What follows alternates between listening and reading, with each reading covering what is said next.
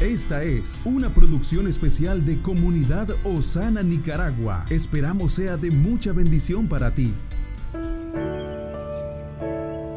Hoy tenemos un regalo, un nuevo día para disfrutar, para cambiar, para crecer, para tomar pasos de acción que nos encaminen a un futuro mejor.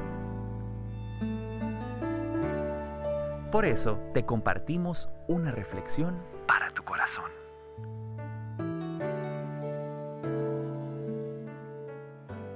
Bendiciones amigos de este canal, reciban un cordial saludo de todo el equipo de podcast acá en Comunidad Osana. Es un gusto poder llegar hasta donde usted se encuentra. Hoy quiero compartir una meditación que lleva por título La gracia a la que nos aferramos en medio del dolor.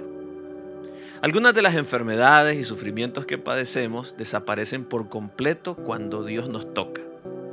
Entonces el propósito era vivir esta experiencia de sanidad a lo largo de nuestras vidas.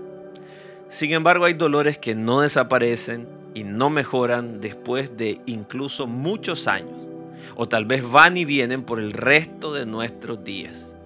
Otras veces nunca mejoran. Sin embargo, debemos reflexionar si es correcto tener una actitud de exigirle a Dios que sane estas heridas cuando nosotros lo queremos y en el tiempo que lo deseamos.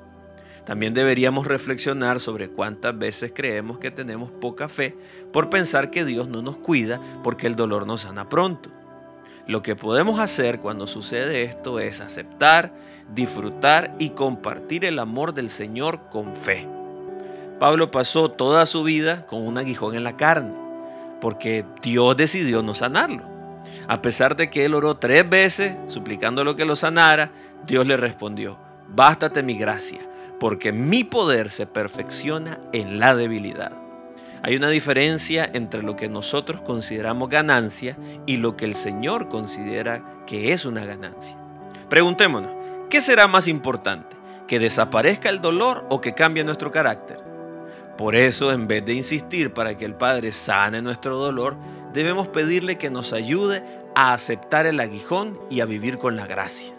Debemos recordar que hay algunos dolores y también algunos sufrimientos que no van a sanar porque es parte de un plan mayor que Dios tiene con nuestra vida.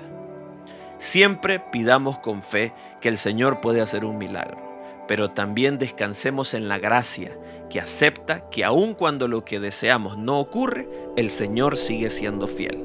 Que Dios le bendiga, estuvo con usted Moisés Torres. Comparte este podcast para que muchos sean bendecidos. Esta es una producción especial de Comunidad Osana, de Nicaragua a las Naciones.